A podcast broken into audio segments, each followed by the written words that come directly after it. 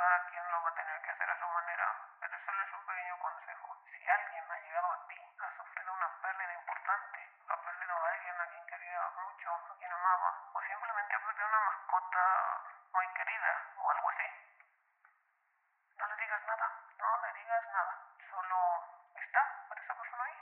Dale un abrazo, escúchale, deja que se desahogue, que llore, que grite. Solo quédate ahí, a su lado, sin decir nada, sí que le puedes dar, es un abrazo, pero sin decirle nada. Solo dándole el abrazo y dejar que se desahogue. Porque vamos, en realidad no podemos saber qué siente esa persona realmente. Solo la persona que siente lo que siente sabe sobre su sentir. Solo respeta y escucha y está ahí. Esto te lo digo porque ya he pasado por eso. He pasado por algo así. Y lo mejor que me ha servido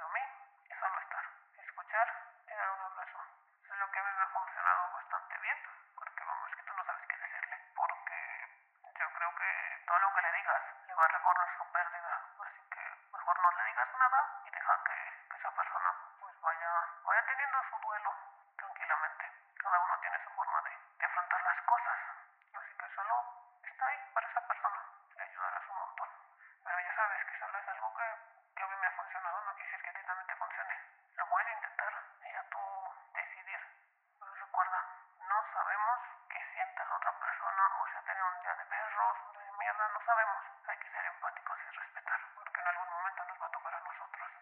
empático y respeta. Y pues solo está con esa persona, solo quédate con la persona, no, no le digas nada. Y si te nace a ti de repente, pues le abrazas y ya. Pero si notas la incomodidad de esta persona, pues que el abrazo sea corto y listo. Así que sé, una persona empática y respetuosa. No sabemos con qué demonios o situaciones esté lidiando la otra persona. Solo conocemos lo nuestro y a veces en eso.